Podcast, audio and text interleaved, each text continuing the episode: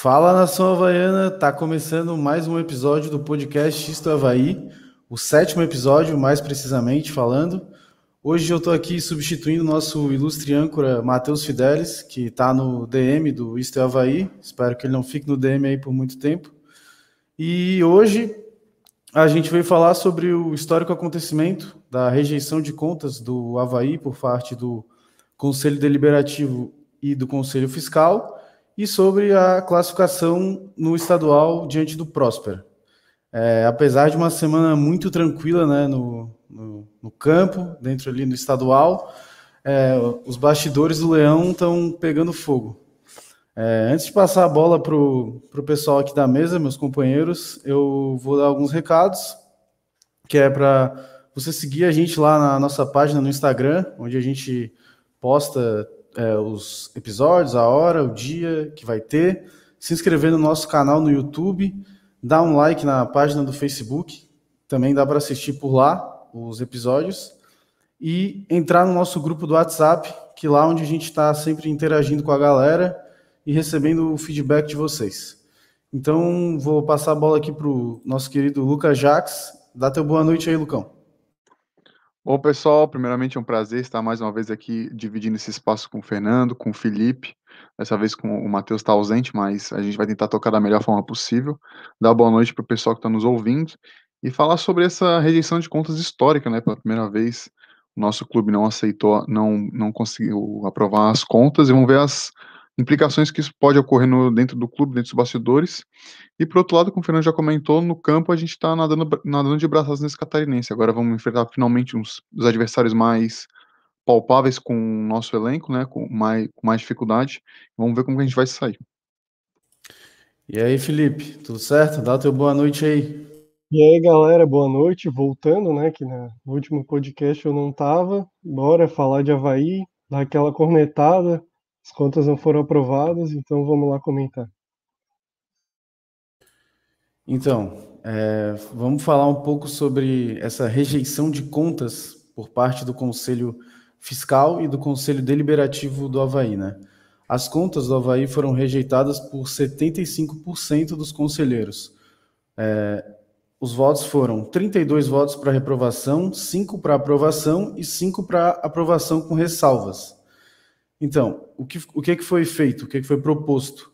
Foi proposto foi, que é, foi criada uma comissão para interagir com a diretoria executiva do Havaí para investigar e entender melhor os fatos. É como se fosse uma CPI assim, do, do Havaí, né?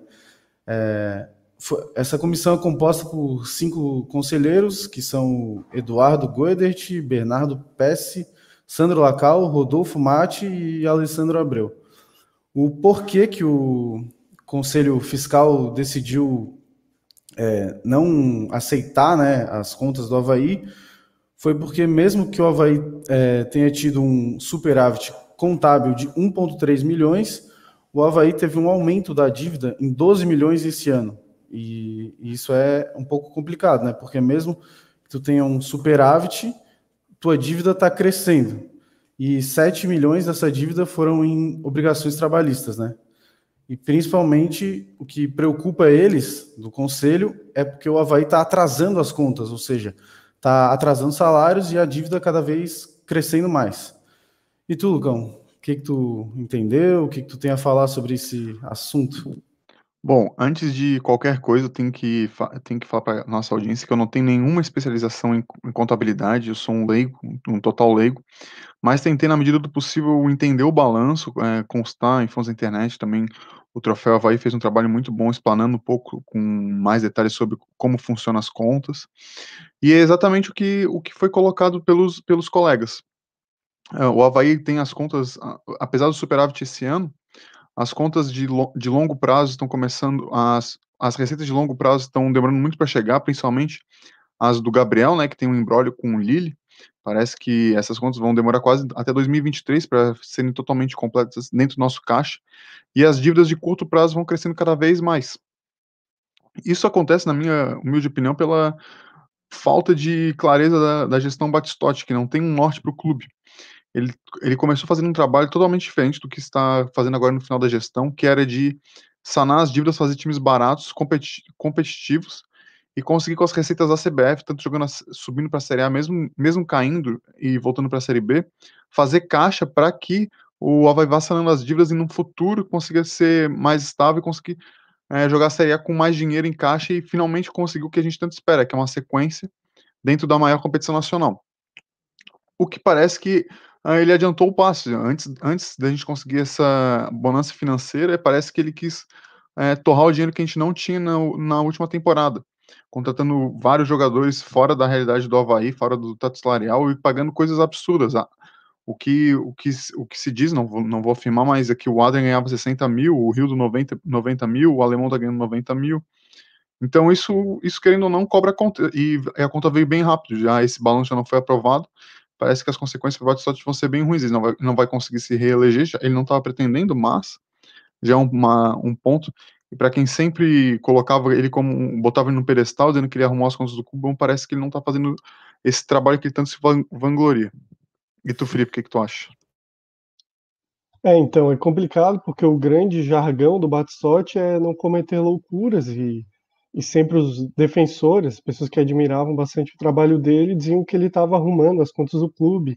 Ele falava que o Havaí não tinha mais nenhum processo trabalhista, estava diminuindo a dívida, e até estava, só que eu acho que a partir de 2019, com o rebaixamento do Havaí de forma ridícula, ele mudou um pouco a sua forma de, de gestão e pensou: eu acho que agora eu tenho que começar a queimar mais dinheiro para fazer um time competitivo.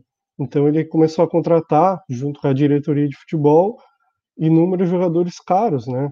E, e medalhões, assim. Então ele contratou Valdívia, Bruno Silva, Adrian, Rildo. E dois desses aí, como o Adrian o Rildo, já botaram a Havaí na justiça, cobrando mais de um milhão de reais.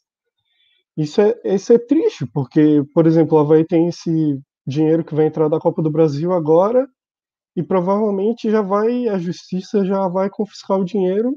Isso acontece muito, né? A gente vê casos de alguns clubes que vem esse dinheiro, a justiça já pega. Além disso, outro caso que não estão falando muito é do próprio Daniel Amorim, que ele tem um, uma ação trabalhista contra o Havaí. Então, isso é bom do, do Havaí não ter aprovado as contas para se investigar, ver o que está acontecendo, se é só um, um erro, de, de contar com o dinheiro antes ou mais alguma coisa para esclarecer, evitar qualquer suspeita. Quanto mais se investigar, mais ir a fundo, melhor, porque assim se esclarece as coisas e os erros vão, vão ser corrigidos. Eu queria aproveitar também para parabenizar né, o Conselho do Havaí, que acho que foi a primeira vez, tanto que é um fato histórico, né, que ele não aprovou as contas ou se opôs, na verdade, ao presidente e eu acho que isso é muito saudável para o Havaí, né? Ter um conselho ativo e não dito decorativo, como sempre falavam, né? É, eu, eu, concordo contigo, Felipe, que isso é complicado mesmo, porque era o grande forte do Batistotti, era dizer que ele não fazia loucuras e que estava sanando o clube. E daí, quando a gente é, vê que de um ano para o outro a dívida do Havaí aumentou em 12 milhões e 7 milhões são é, causas, obrigações né, trabalhistas, isso é muito complicado, porque a obrigação trabalhista é a pior de todas, porque, como tu disse, ele confisca o teu dinheiro, tem juros, e por mais que o atleta mereça receber esse dinheiro, eles acabam cobrando valores exorbitantes, como a gente viu nesse, nessa semana do Rildo, que está cobrando 1,8 milhões do Havaí, sendo que o que ele que o Havaí atrasou com ele foi 470 e poucos mil. Aí o Havaí vai ter que pagar 1,2 milhões a mais para ele, não, 1,4 milhões a mais para ele quase, pra, porque atrasou o salário. E isso tipo, vai virar uma bola de neve cada vez maior e cada vez maior. E no momento que chegar o dinheiro do Gabriel, o Havaí já não vai ter para investir, como tu falou, ele já vai ter que dar diretamente para o Rildo, por exemplo, para o Adrian, e para qualquer outro atleta que processar o Havaí. Não, e só um detalhe nessa questão trabalhista, o Rio não vai receber agora, ele vai entrar na fila para receber de todos, os credores, de todos os credores que o Havaí que o Havaí tem, são vários jogadores das gestões passadas, que realmente são os primeiros casos que vêm à tona da, da gestão Batistotti, de jogadores que venham entrando na justiça. Mas o, o que isso parece ser teoricamente bom, né, que o Rio vai demorar para receber, mas se volta totalmente ao contra o clube, que, que essa fila de demo, essa fila que ele tá, essa demora a receber tem juros altíssimos. É, tá 1.4, 1.8 milhões, daqui a pouco, quando ele for receber, sei lá, em 2023, 2025, a vai ter que pagar quase 5, 6 milhões, o que é um absurdo. Um clube profissional que tem como grande foco, grande pilar a gestão financeira, a reorganização da casa, é, chegar ao ponto de ter jogador colocando o clube na justiça é ridículo, é ridículo. O, o MAC foi contratado, tem um salário super alto, dizer que tentou costurar um acordo com o Rildo, não conseguiu. Praticamente a única, uma das únicas funções dele, além de contratar jogadores, manter o plantel, é fazer esse tipo de trabalho, esse meio campo entre, direto, entre diretoria, financeiro e jogadores, para que não venham ocorrer isso só prejudica o clube, mesmo que para o Rildo também não seja uma grande coisa, que vai receber esse dinheiro daqui a muito tempo, mas ele já tem a vida financeira dele, ele vai conseguir se virar, ele não, ele não ganha um salário mínimo. Então a, a gestão deu uma, uma, um péssimo exemplo, está conseguindo destruir a única, a única coisa que realmente fez, é, fez bem durante esses últimos 4, 5 anos. E vamos ver os, o rumo que isso vai tomar, né? Porque, por exemplo, o Ralph saiu no passado, daqui a pouco ele consegue entrar na justiça também. O Daniel Amorim, que o nosso amigo Felipe citou agora há pouco. O Adrian, que jogou 5, 6 partidas todas muito ruim. É uma falta de planejamento que o Havaí teve de contratar esse tipo de jogador com salário alto não honrar os seus compromissos e agora se vê não conseguindo se livrar dele de uma maneira boa para o clube, que é fazer um acordo. Até o advogado do, do que entrou com a ação trabalhista contra o Havaí, deu uma entrevista para a VEG e falou que o Marco Aurélio mentiu, que o Marco Aurélio falou que eles fizeram um acordo, e aí o Rio, do, de uma hora para outra, não quis mais e descumpriu o acordo e entrou com o processo com o Havaí. Ele falou que é mentira, que o, que o Rio fez o acordo, esperou um mês, recebeu o salário do Havaí e o Havaí não, não cumpriu com isso. E diz ele que o Havaí está pagando salário para todos os jogadores, menos para o Rio, que parece ser alguma coisa contra ele. Então, apesar de eu não gostar do Rildo como um atleta, achar que ele não apresentou nada pelo Havaí, pelo salário, muito tempo fora, eu acho que eu, eu dou razão a ele de entrar com uma ação contra o Havaí se ele tem um acordo e eles não cumprem, e ainda mais que eles estão pagando os companheiros dele e não estão pagando ele. Então é complicado o Havaí fazer isso. E é, é, é esperar que, que isso que a, os conselheiros estão fazendo, essa CPI, vamos dizer assim, resolva todos esses problemas do Havaí ou veja problemas futuros e que tudo seja melhor para o clube, porque é, é triste porque a, a, torcida em si, todo mundo achava que as contas do Havaí estavam bem, riam do rival, falavam, ah, o Havaí está pagando, achava que essas coisas de ação trabalhista, de dívidas do Havaí, era coisa lá de 15, 16, tinha ficado para trás já, mas infelizmente não.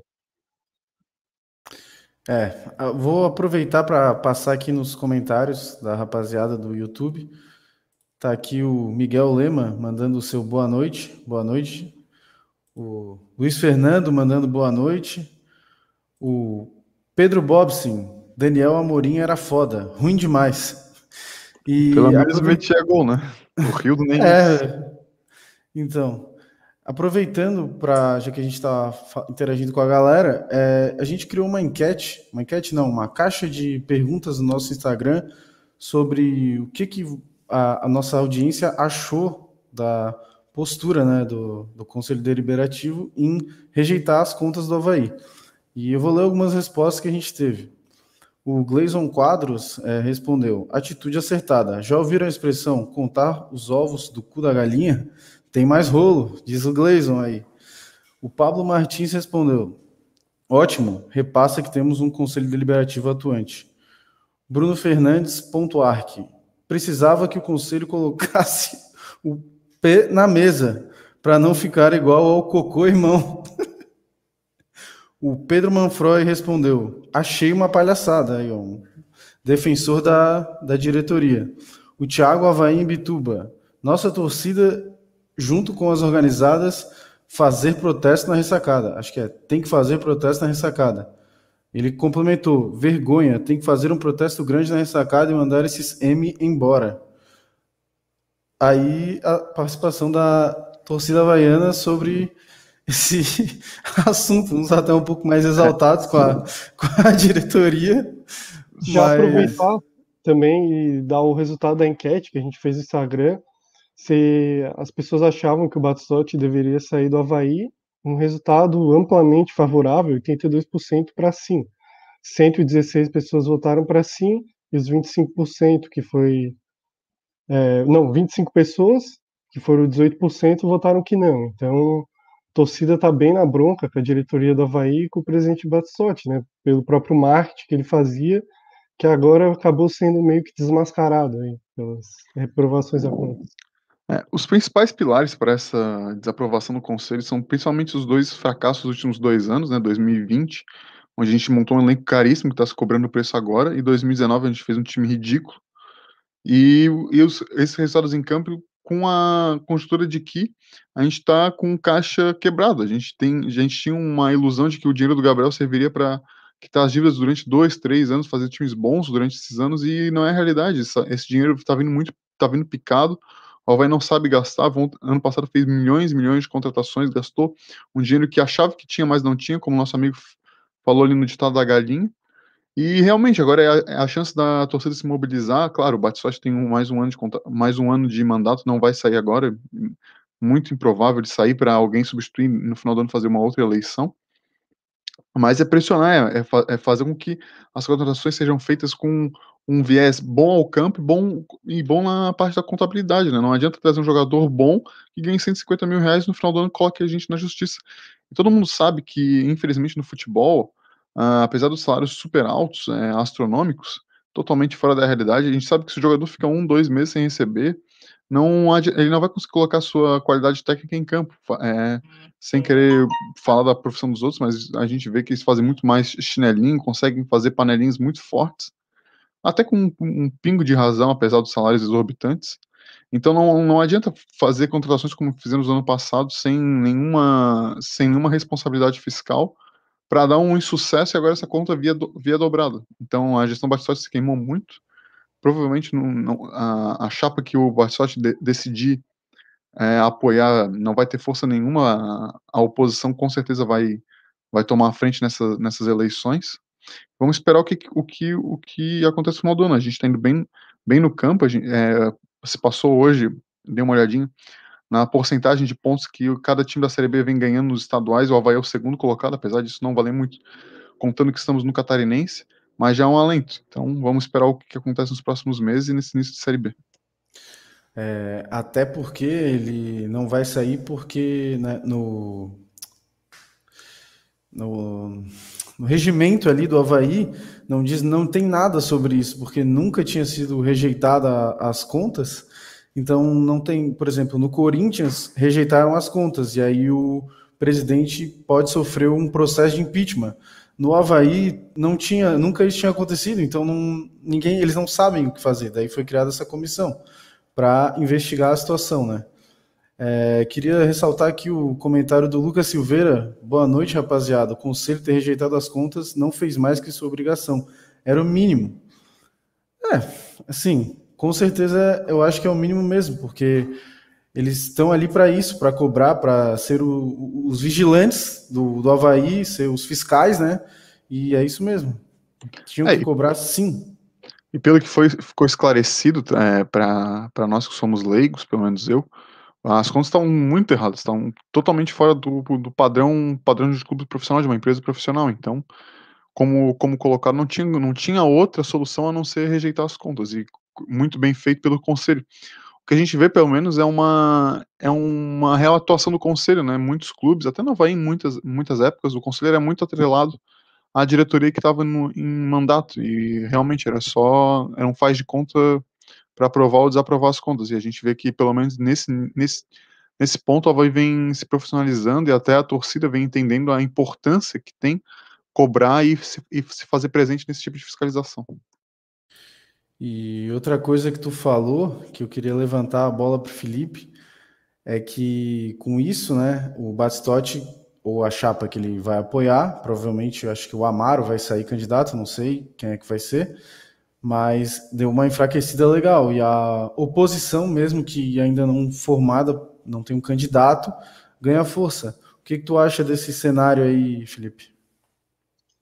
Ah, eu acho que assim, essa diretoria está bem queimada, mas tem que surgir uma oposição forte, porque a, na última eleição não surgiu uma oposição forte, com os nomes, com todo respeito, meio desconhecidos para a torcida. Então, se não surgiu uma oposição com nomes fortes, com ideias diferentes, com ideias claras também, vai ser difícil, porque assim a torcida vai votar no menos pior. Eles vão pensar, pegar um cara totalmente desconhecido e botar na presença do Havaí, ou botar um, ah, um meia-boca ali que a gente conhece, ah, sei lá, ser rebaixado para a Série C, eu acho que não vai, então vamos deixar do jeito que está e tentar não mudar. Então, se vir uma oposição forte que conseguir criar ideias, propostas, trabalhar melhor o marketing, eu acho que tem tudo para ganhar. Mas até agora não surgiu um nome, a eleição é no final desse ano, então vamos ver, tem muito tempo ainda para rolar, até a eleição de, de deputado, de governador, presidente da república é decidida mais lá para o final, então não é do Havaí que vai ser agora, faltando quase um ano, quase, é no final desse ano, então que vai ter candidatos aparecendo. Não, e outro ponto é importante a gente salientar é que se por um acaso, e tomara que isso aconteça, o Havaí suba, todos os problemas do Batistote vão ser esquecidos pela grande parte da torcida. É, se o Havaí subir em quarto no, no, último, na última rodada com uma combinação de, de, de resultados com três meses de salário ela subiu, pode ter certeza que grande parte da torcida vai esquecer dessa, dessa da, da fiscalização, da, da importância das, das contas e o Batistotti tem grande chance de reeleger uma chapa que ele vai apoiar.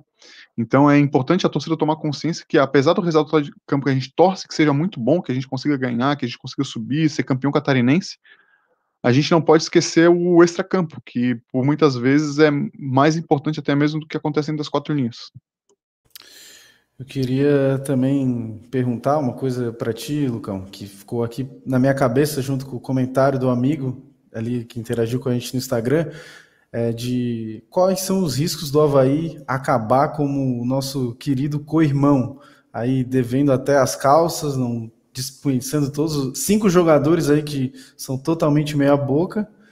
E eu queria te perguntar, existe algum risco do Havaí acabar como o nosso querido co-irmão? Bom, antes de responder essa pergunta, eu só queria deixar um fato curioso para o pessoal responder. Será que não sei se vocês souberam, nas últimas horas teve um, um projeto de, papel, de tapetão para o Figueirense voltar e jogar contra o Chapecoense. Fico me perguntando se a diretoria e os torcedores do Figueirense querem que o time volte, porque tamanho fracasso que está o elenco deles, para eles voltarem e apanharem, é, é, pode ser uma situação vexatória. Bom, e, e, e, voltando um pouquinho sobre a pergunta, eu acho que é justamente esse tipo de atitude que o Conselho teve é, essa semana, que a torcida vem cobrando não só dentro de campo, mas o fora, que faz com que o Havaí seja longe de passar pelo que acontece no, no co-irmão. O que aconteceu lá foi promessa e promessas de messias, de empresas, de elephant, de que tudo vai se arrumar, de um passe, passe de mágica. A gente sabe que isso é. A não ser que tenha um interesse muito grande de empresários fora do, do âmbito de futebol, é, ninguém vai botar dinheiro para salvar um clube, para ajudar um clube. As pessoas têm interesses financeiros, interesses por trás, ninguém vem aqui é, ajudar um bonzinho, principalmente na forma com que o futebol se tornou, é difícil um cara que tenha um milhão, dois, três, cinco, ajudar de uma forma revolucionária, como por exemplo tentaram com a Elephant lá no outro lado. Então eu acho que atitudes como a da semana passada de reprovar contas, de cobrar financeiramente na função contábil, são muito importantes para que a gente não, não chegue no nível que o Figueirense está. E eu até coloco agora, é, exaltando um pouco da gestão Batistotti, que a gente estava numa situação muito ruim no final de 2000, no mês de 2016, que a gente estava lutando para cair para a Série C, conseguimos por um milagre dentro de campo é, subir para a Série A, e daí ali sim as contas começaram a ser colocadas em, no papel, não fazer loucuras. Ali, ali sim parecia que a gestão estava seguindo o caminho que ela tanto que ela tanto prega, que era de não fazer loucuras e fazer contratações do poste do Havaí para que o Havaí consiga subir economicamente. Então, eu acho que a gente esteve muito perto de acontecer o que está acontecendo com o Figueirense lá no mês de 2016, mas acho que agora a gente está um pouco longe disso. Mas a gente sempre tem que estar tá, é, debatendo, sempre tem que estar tá fiscalizando para que a gente não fique como o corrimão, que vai, pelo menos nos próximos 10 anos, não tem a mínima condição de pensar em algo grande, por exemplo, jogar uma Série A. Então, é, o José Walter está comentando aqui. Esse é o melhor podcast que está acontecendo no momento. Ah, isso aí eu tenho certeza que é. O Gabriel Reinert mandou. Lucão bonito. Ah, é um, é um grande amigo, depois eu pago a pizza lá para ele. Ele também perguntou: cadê o Marcos Lessa? Alguém viu Marcos Lessa nessa sexta-feira, dia 30 de abril? Ah, eu não sei, eu não sei, velho. Boatos, boatos que tá doente, mas não, não vou confirmar. É, é, é isso aí. E tu, Felipe, acredita que, que com esse com essa desaprovação, a rejeição das contas do Conselho, o Havaí deu um passo importante para não se tornar o co-irmão? É, primeiro falando do Marcos, eu acho que ele deu uma de Léo Pereira. Só deixando aqui um recado. Eu acho que o, o Havaí está longe assim, de se tornar um, um Figueirense. Essa aprovação da conta é importante também para isso, até porque o Figueirense não, não conhecia um ditado, não existe almoço grátis. Uma empresa não ia chegar lá a troco de nada e fazer o Figueirense ser o melhor time do mundo, ir para Libertadores. Então, eu acho que o problema do, do Figueirense foi, foi isso. Trouxe uma empresa que duplicou a dívida deles, então o Havaí está tá longe disso. Então, a gente tem um conselho presente, uma torcida que cobre mais, que é do Figueirense, que para mim é uma torcida completamente lunática, que embarcou nessa ideia da Elephant, acho que mostra a diferença entre os dois clubes, as duas torcidas. Então o Havaí acho que está tá bem à frente ao Figueirense. Não quer dizer que a gente esteja numa situação boa, com 90 milhões de dívidas, mas estamos numa Série B com bem menos dívidas, uma torcida mais presente, que cobra mais. Então o Havaí está um patamar bem acima do Figueirense hoje em dia. Graças à torcida, o conselho também favoreceu isso. É, então, é, acho que. Só, só deixa eu dar um, um último pitaco. É, é, sobre essa diferença que o Felipe comentou da torcida do Havaí e da torcida do Figueirense, acho que a gente ficou, a gente ficou tão acostumado nos anos 2000 a, a apanhar de, de tantas formas, é, empresa chinesa, o time que não tinha dinheiro para nada, a gente viu o, o Figueirense com gente botando dinheiro, a gente percebeu que não existe, não existe o almoço grátis. No futebol, principalmente, sempre vai ter alguém tentando tirar uma casquinha. E acho que por isso a gente corre tão pouco risco de se transformar no que, no que o Figueirense acabou se tornando. A torcida sempre vai cobrar, nunca vai acreditar em alguém que vai vir com uma, uma lote de dinheiro, colocar o Havaí na Libertadores em um ou dois anos. A gente sabe que é um trabalho duro, de longo prazo, principalmente na situação que o Havaí está, é primeiro subir para a Série A, conseguir ficar dois ou três anos numa Série A, jogar uma Sul-Americana, jogar uma segunda Sul-Americana, daí sim tentar galgar uma pré-Libertadores até uma Libertadores. A gente sabe que o Havaí ainda está tentando se consolidar entre os 20 maiores clubes do Brasil, e é isso que a gente tem que buscar por agora, nada de tentar uma Libertadores.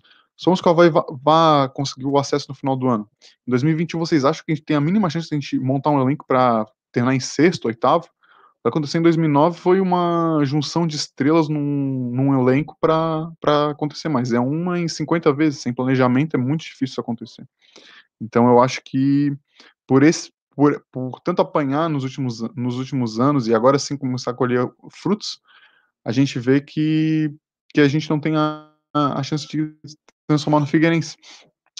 E um outro ponto só, sendo chato agora, mas os outros, os outros clubes como Flamengo, é, Atlético Mineiro nem tanto, até o Cruzeiro, que torrou muito dinheiro e agora vem colhendo os, os, os maus frutos disso, e o Flamengo vem colhendo os bons frutos de segurar um pouco o caixa, fazer dois ou três anos de caixa fechado, se reestruturar e depois sim ir para as bonanças, contratar jogadores, tirar jogador do rival, a gente vê que esse é o melhor cenário.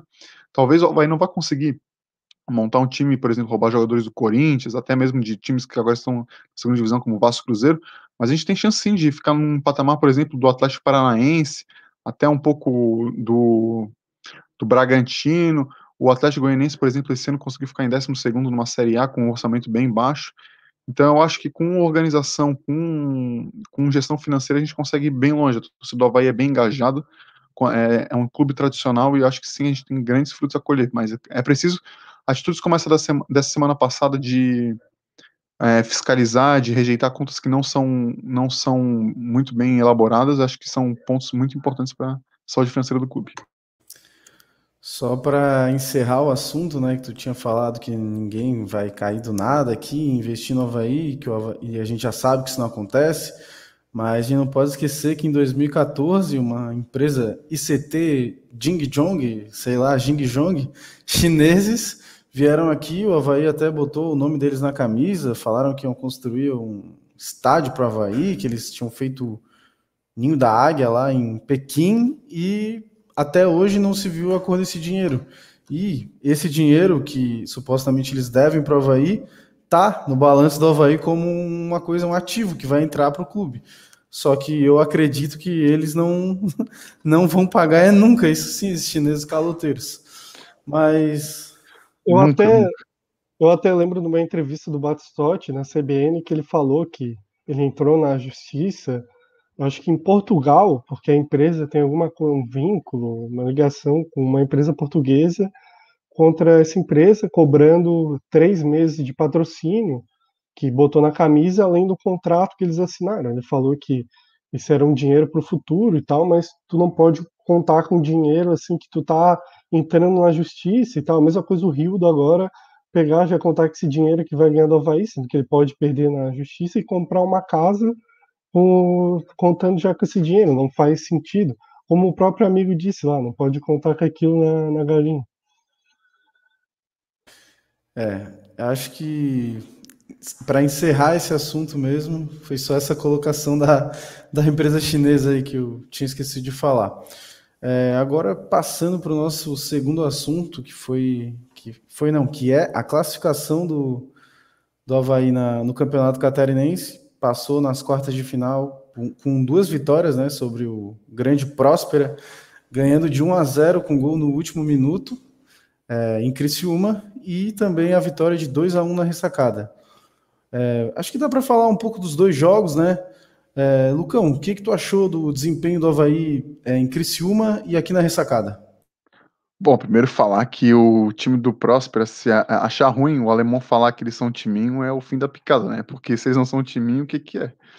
Bom, mas falando sobre o desempenho do Havaí em si, eu achei um, uma, nos dois jogos um, um máximo ok.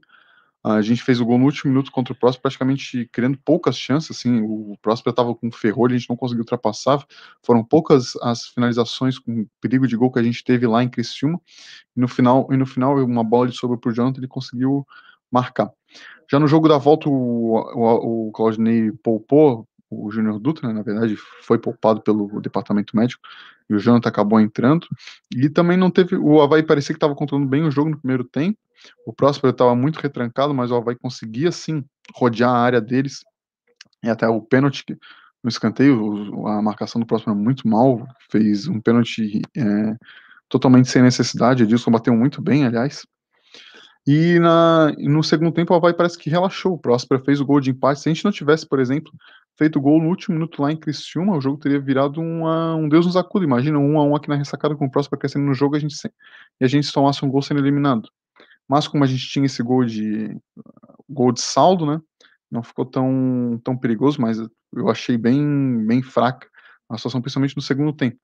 Daí, quando ele coloca o João Lucas para jogar, faz algumas modificações, bota o Bruno para atuar um pouco mais, mais no campo de ataque, a gente melhora bem o jogo, o, até a gente conseguir fazer o segundo gol e finalmente liquidar a classificação. Acho que uma classificação protocolar, se o Havaí fosse eliminado, seria um, um vexame, e agora sim esperar o Brusque, né? Eles têm a vantagem de dois empates, então é um jogo bem perigoso.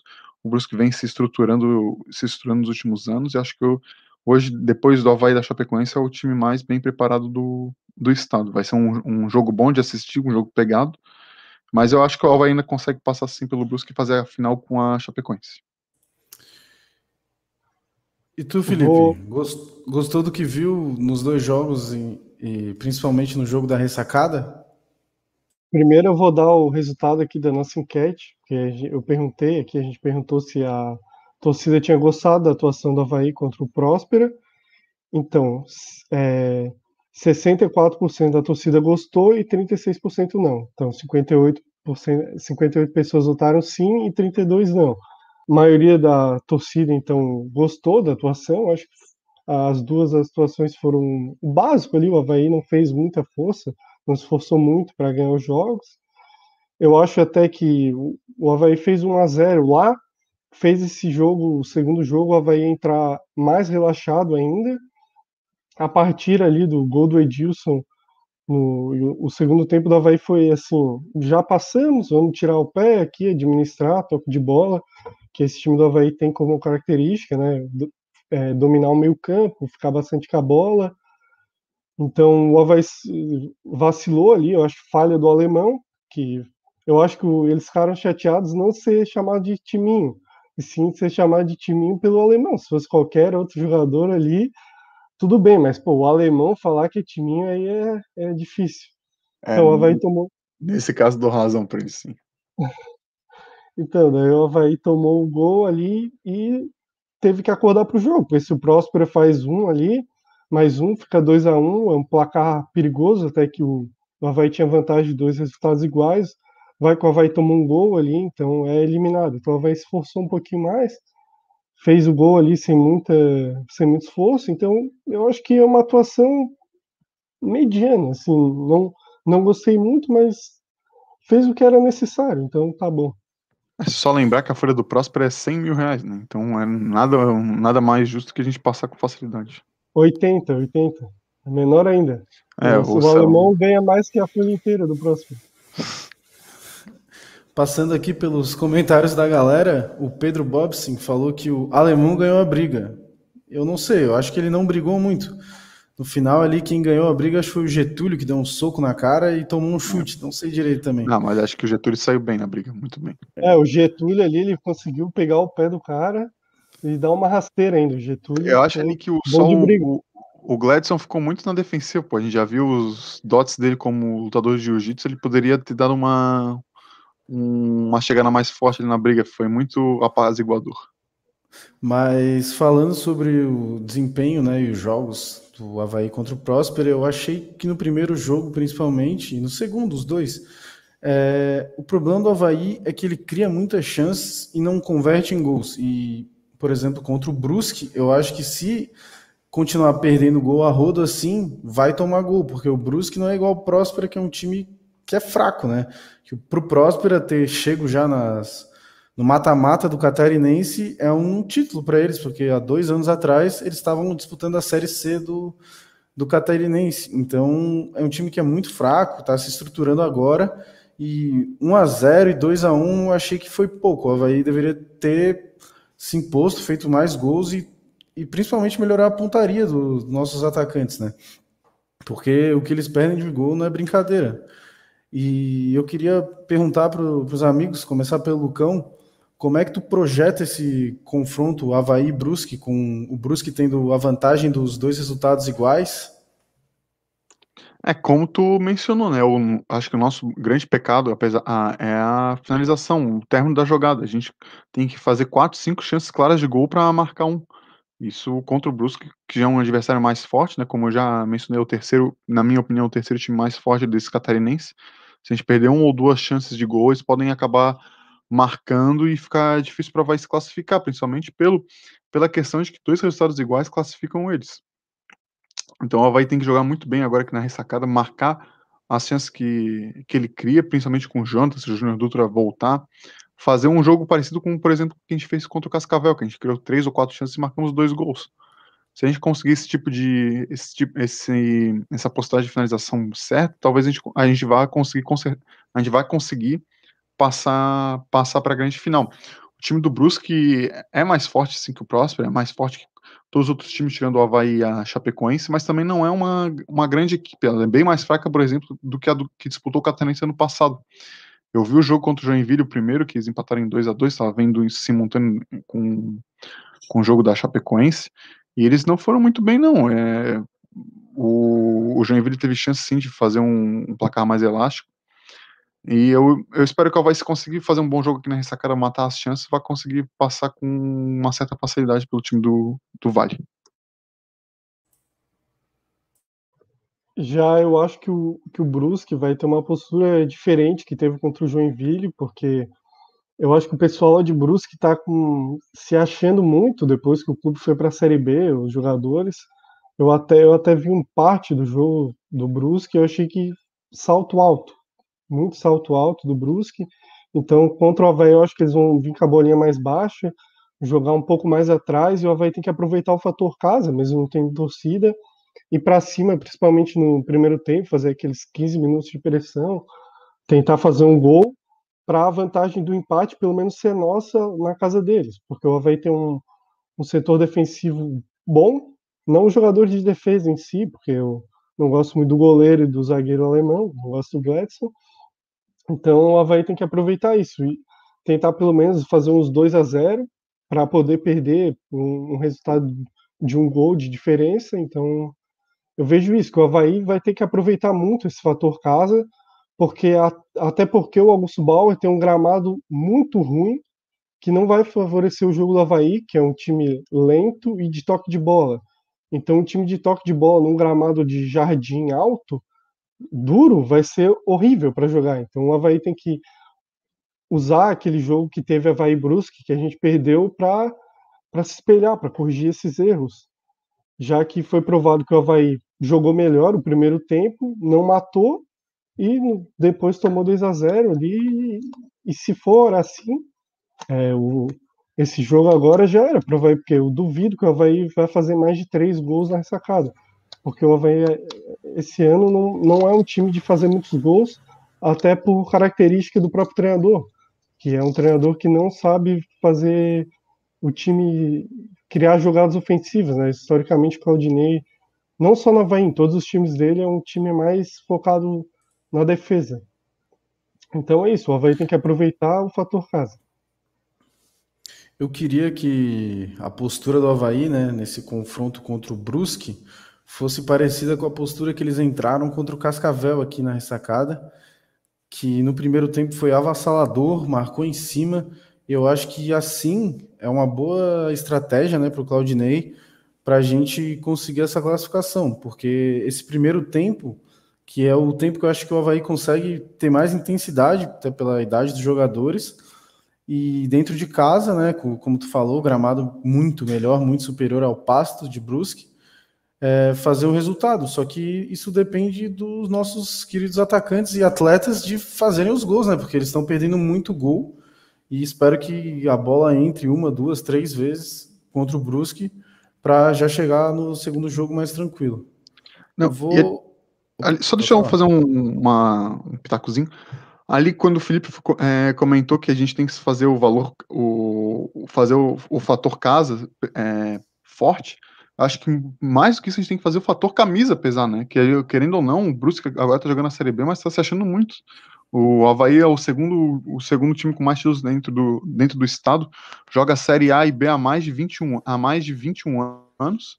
A gente tem que se, se, impor contra o Brusque, a gente não pode achar que eles são favoritos, principalmente no confronto de dois jogos. Talvez fosse um jogo é, que o fator sorte é, entra, entra muito, entra muito na, nas partidas, mas em dois jogos a gente tem que se fazer valer o mando da camiseta e, e passar, e, e, passar de fase e chegar na grande final.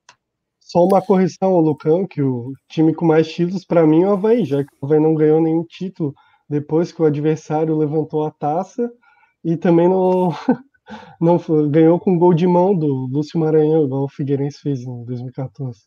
É, se for pegar por erros de arbitragem, passada de pano é, na mão grande, acho que a gente tem. A gente tá um ou dois títulos na frente do, do, do time do Estreito. É, vamos lembrar o, o Sol. Sol eu sei que a gente está se alongando muito nesse assunto desse time que já não existe mais, mas vamos lembrar daquela final contra o Joinville ganhada no tapetão, né? então, vou passar aqui pelos comentários da rapaziada. O Adrian Gonçalves está mandando um boa noite, raça. O Romualdo Vrandresen, meu padrinho, boa noite, rapaziada. O Ian Guimarães comentou aqui, Galvão demais, é sobre o meu headset. é, pode ser. O Pedro Bobson falou, Getúlio chamou no Gil, os. Jonas, o Jonas Rita passando por aqui também. Salve, salve família.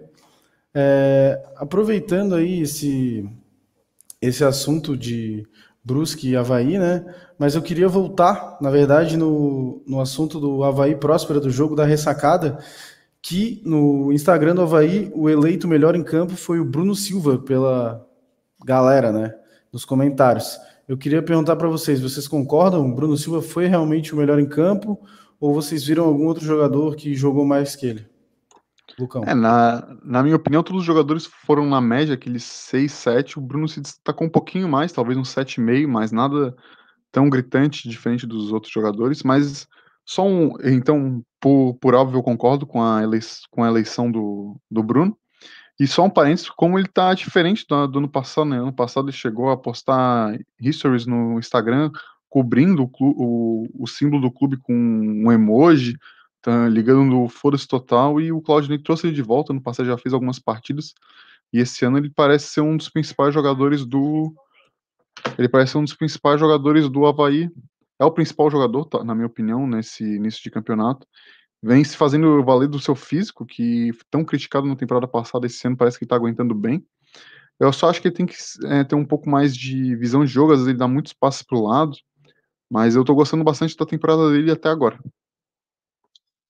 Eu também concordo com o pessoal, acho que o Bruno foi o melhor em campo.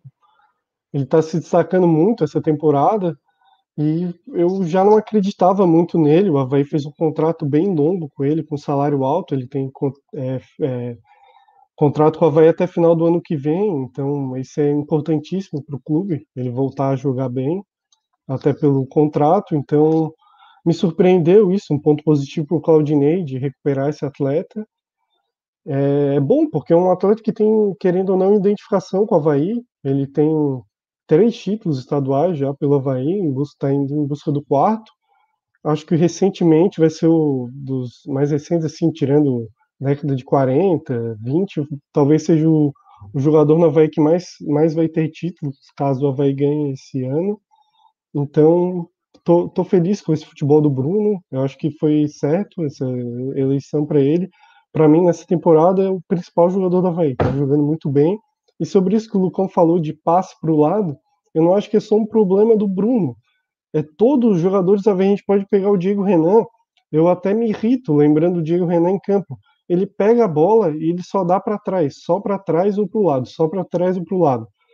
Então eu, eu vou acreditar que é algo ensaiado, o treinador pede, porque não dá um atleta que, como o Diego Renan, que jogou em vários clubes do Brasil, não conseguir fazer uma triangulação, ele tocar para o cara mais à frente, que pode ser o Bruno, volante, ou o Valdívia ali, e ele devolver para ele, sabe? É, o Havaí, isso que é um, para mim é o maior problema. É, fazer jogadas muito lentas, não ter objetividade nenhuma. É, o Havaí tá ali no, no, ataque com o Valdívia, o Valdívia vai, dá pro Bruno, o Bruno vem, dá pro Diego Renan, Diego Renan pro Alemão, daí o Alemão dá, volta no volante e volta pro goleiro, então isso me, me irrita e, e, vejo que não é só um problema de um jogador, é de todos.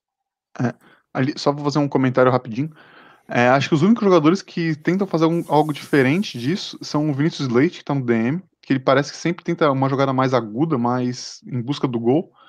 E o Lourenço, só que o problema do Lourenço é que ele é muito fraco, ele erra quase todas as jogadas, mas já também percebi isso, que sempre quando ele pega na bola ele tenta fazer uma jogada objetiva.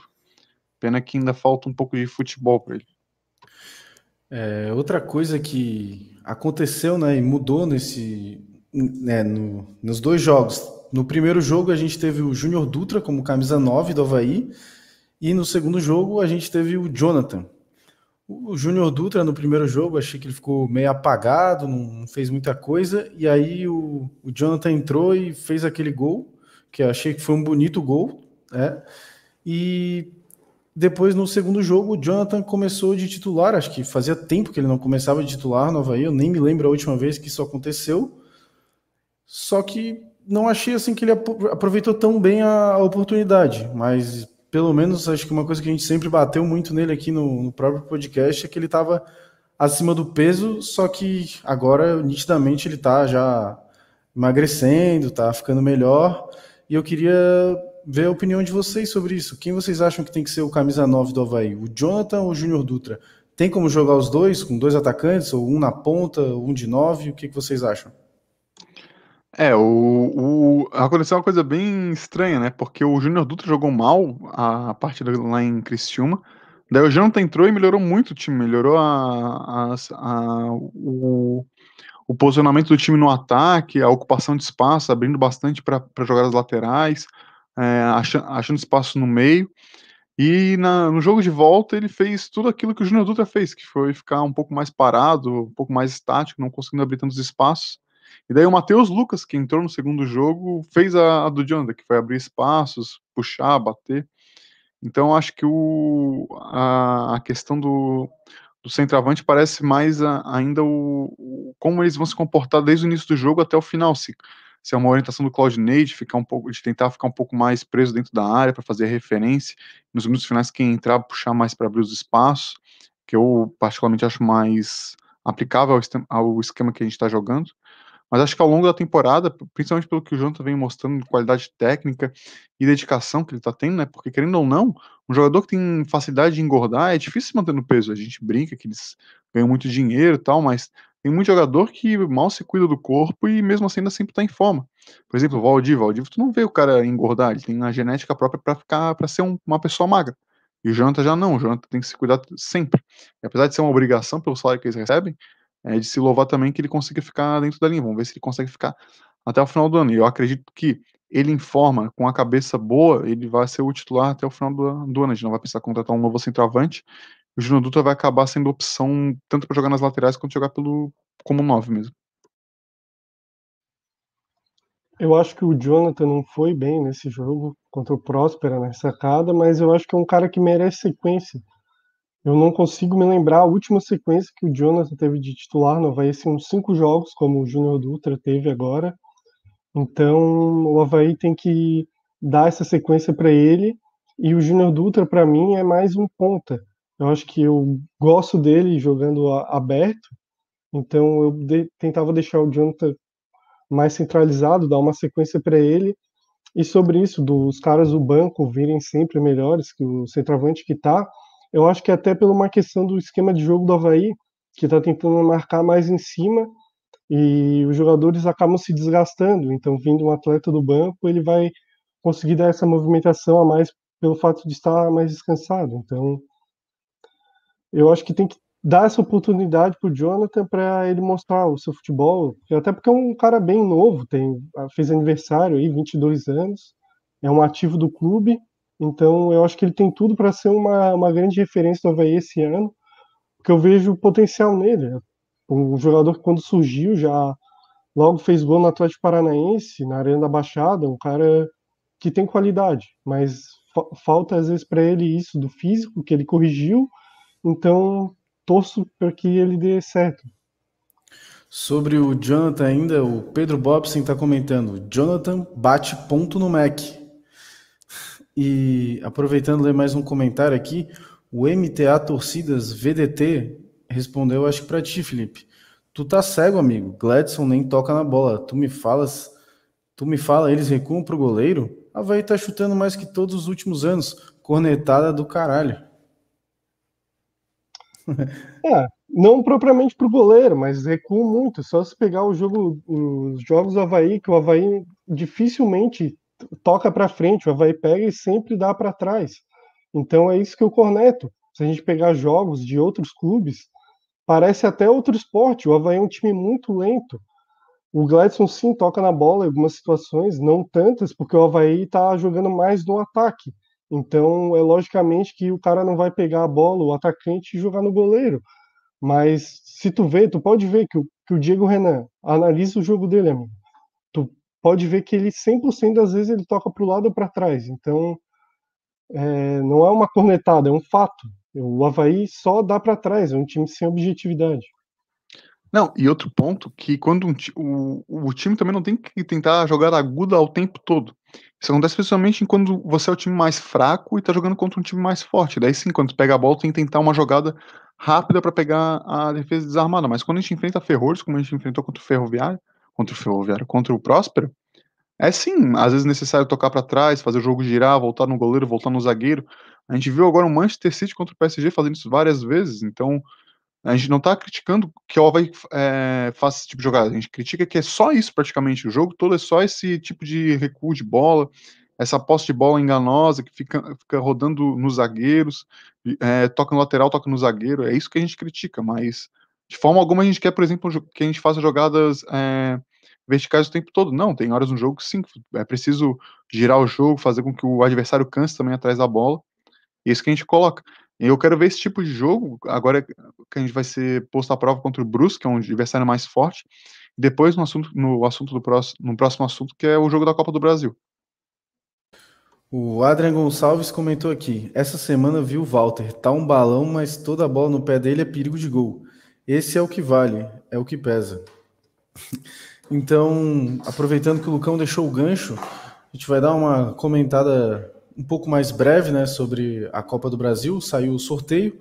O Havaí pegou o Atlético Paranaense, é, o primeiro jogo sendo na ressacada e decidindo a vaga na Arena da Baixada. E aí, Lucão, o que, que tu achou? Bom adversário, muito difícil, temos chances? É, dentro dos adversários do primeiro do, do pote 1, é um, é um adversário ok, né? A gente sabia que não ia pegar. A gente tinha dois ou três, duas, três opções que eram barbadinha, né? Pra gente conseguir jogar. O Atlético Paranaense não é um adversário de, não é um adversário como o Flamengo, por exemplo, que daí sim seria um jogo bem complicado. A gente até teve alguns memes da reação do torcedor do Curitiba quando foi sorteado esse confronto. Eu acho que a Havaí tem muito pouca chance, de, se fosse botar em porcentagem, fazendo uma, por exemplo, uma, uma aposta, a chance do Havaí seria 8 para 1, 9 para 1, talvez time do Atlético Paranaense é muito bom, é, a, a, grama sintética lá na Arena da Baixada é um fator bem importante, um diferencial deles, o time também já está acostumado a chegar longe na, na, na, Copa do Brasil, longe nas competições internacionais como Sul-Americana e Libertadores, vai ser um jogo bem complicado, mas a gente é torcedor, a gente acredita, né, talvez fechar a casinha lá, lá em Curitiba e trazer aqui para ressacar, conseguir achar uma bolinha, um gol, jogar como a gente jogou, a gente vai jogar muito como a gente jogou em 2017, bem fechadinho, conseguindo alguns resultados fora de casa e até alguns em casa. Então acho que é difícil classificação, mas vamos esperar o jogo. O, o, que, eu, o que eu acredito é que vai ter jogo, não vai ser um passeio, por exemplo, do Atlético Paranaense para cima do Havaí. É, eu espero que não seja como em 2017, Havaí Atlético Paranaense, porque o resultado foi, foi triste, ainda mais para mim que foi lá ver o jogo. É, talvez o jogo da ressacada então... em 2017 sim, mas lá não. É, então, eu acho que dentre os adversários foi um adversário médio. Poderia ser mais fácil, mas também não é o mais difícil. Não é um Palmeiras, não é um Flamengo, não é um São Paulo, mas é um clube difícil, com jogadores bons, como o Nicão, que tem uma bola, uma bola de fora da área, um chute médio a longa distância muito bom. Então o Havaí vai ter que aproveitar o primeiro jogo, igual o jogo contra o Brusque, que é um adversário bem mais difícil. Eu acho que o Havaí não vai ter que pressionar e sem fazer um jogo inteligente aqui, tentar levar alguma vantagem para Curitiba para lá só se defender, porque o gramado é totalmente diferente, um gramado sintético, apesar de ser um gramado sintético muito bom, mas favorece o jogo deles, que o Atlético Paranaense é um time mais leve que o Havaí, o Havaí é um time pesado, de mais de posse de bola, então e posse de bola mais lenta. Se fosse uma posse de bola rápida, até o campo favoreceria o Havaí. Mas é isso, o Havaí tem que aproveitar em casa e fora, mas se defender. E, e uma coisa positiva de TP o Atlético Paranaense, que é um time que não está jogando muito, porque o, o time principal dele jogou pouquíssimas vezes, porque eles jogam com, com aspirantes no Campeonato Paranaense, e o time principal jogar algumas partidas só do, do Aspirantes, tinha até feito uma, uma um planejamento para jogar mais jogos, só que foi cancelado por causa da Covid, alguns jogos, então vai pegar talvez um time que tem ritmo, que vai ter jogado poucas partidas, só tem jogado a Sul-Americana com o time principal. Então eu acho que isso pode ser benéfico ao Havaí.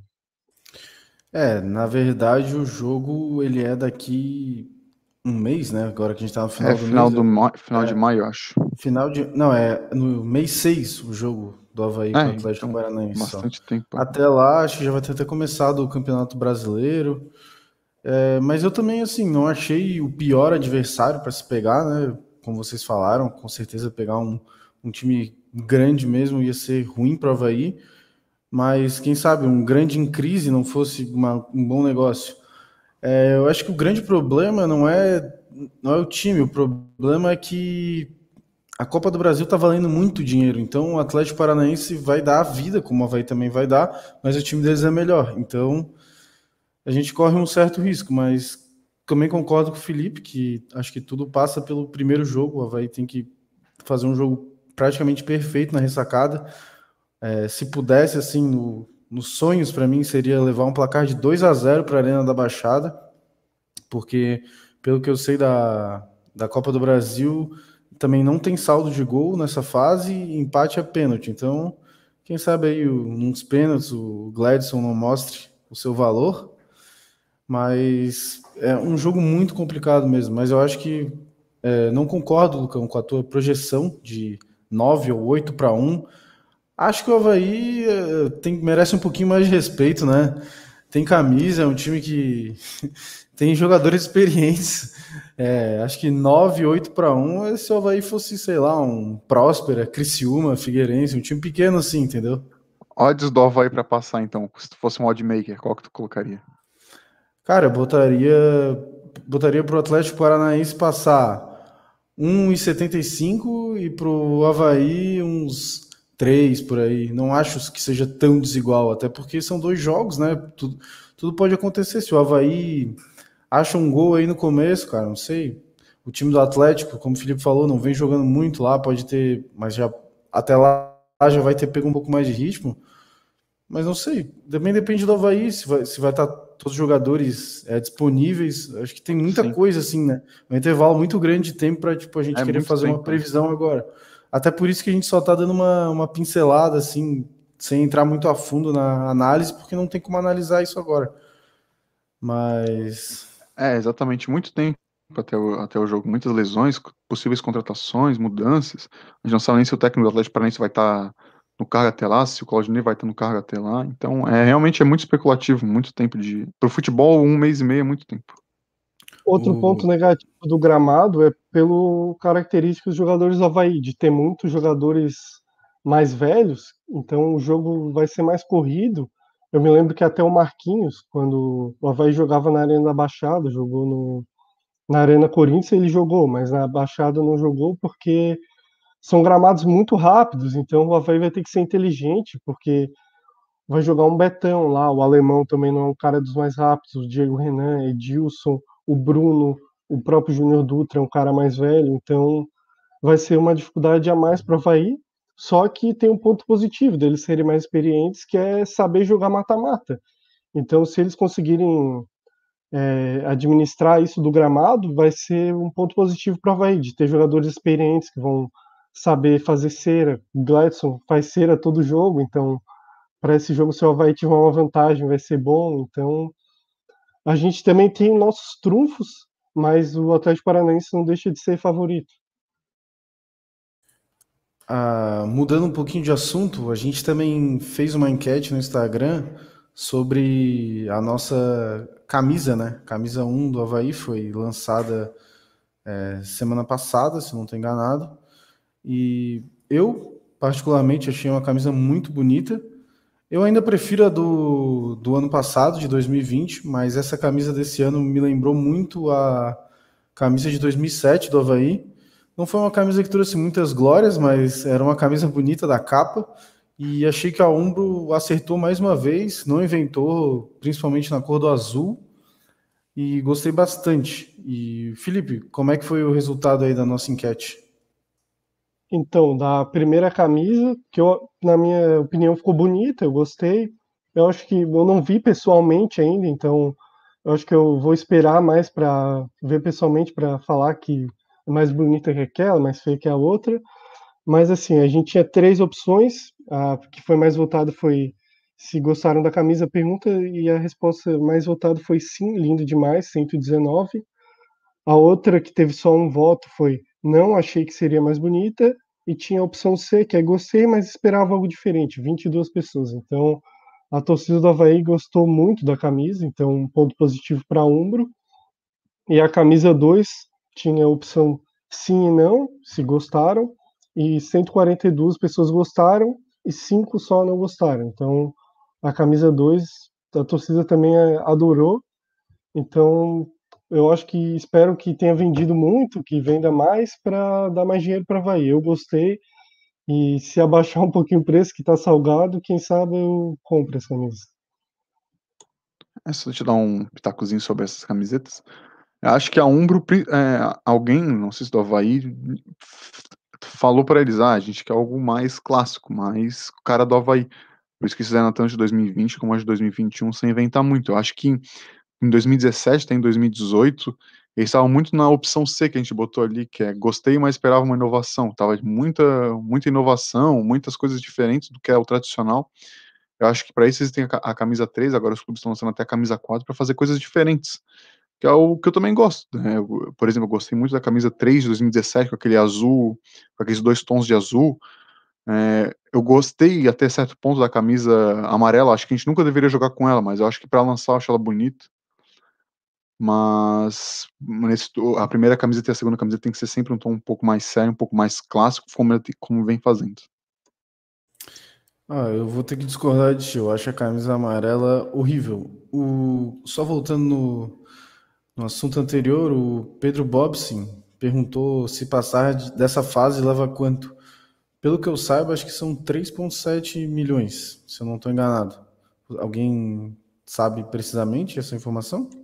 É, mais é, ou menos. É 1,7 milhões. É 1,7 milhões. 1,7? É. Uhum. É, então 1,7 aí, Pedro. Dá para pagar o Rildo. É, já, já cai tudo na conta do Rildo aí.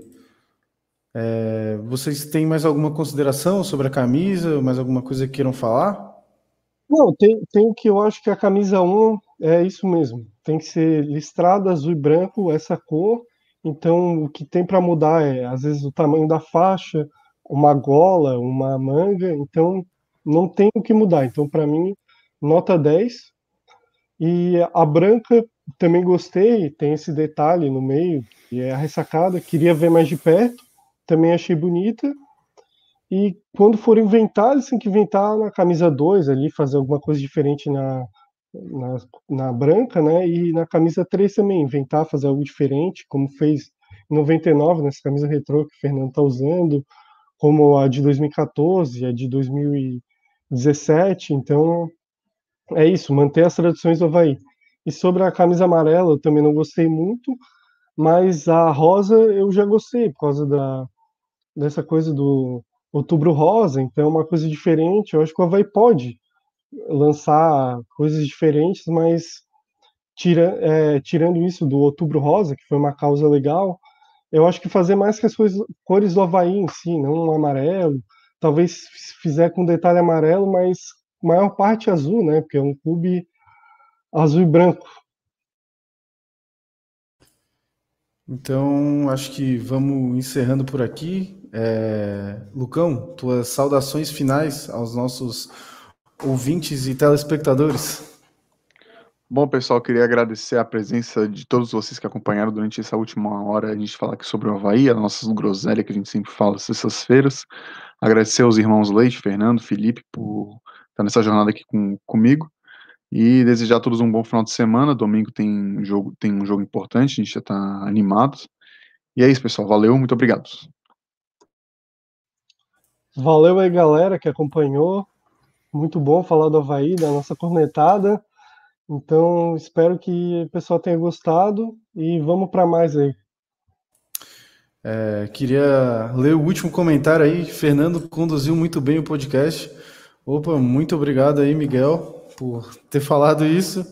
Foi meio de última hora aí. O nosso Matheus Fidelis sentiu a coxa esquerda, teve que ficar no DM, não pôde vir a, a campo para o jogo. É, o Pedro Bobson aqui falando boa noite, pedindo um salve. Salve, acho que foi o que mais interagiu hoje. É, e o Adrian Gonçalves também mandando boa noite. Então a gente vai encerrando por aqui. Eu queria agradecer também a participação de todo mundo hoje. É, queria pedir para quem ainda não segue a gente na, no nosso Instagram, por favor, segue a gente lá, Isto é Havaí Podcast, que lá a gente está postando sempre é, enquetes, é, caixa de perguntas para poder trazer a opinião de vocês para cá e também postando sobre quando a gente vai gravar novos episódios, que normalmente é na sexta-feira à noite, quase sempre nas 9 horas. É, pedir também para dar, dar, um like aí, né, na, na página no Facebook, é, no vídeo no YouTube também, puder deixar um like e também, se puder se inscrever no nosso canal, é, é de grande valia. Também para quem quiser, na nossa bio do Instagram, tem o nosso link para o nosso grupo do WhatsApp, onde lá a gente interage bastante com a galera, fala sobre Havaí o tempo todo. Tem o grande mito da torcida havaiana, Kakai, lá, sempre interagindo, mandando bons áudios. Dá para dar uma risada, dá para comentar lá sobre os jogos e acompanhar tudo sobre o Havaí. Então é isso. Boa noite.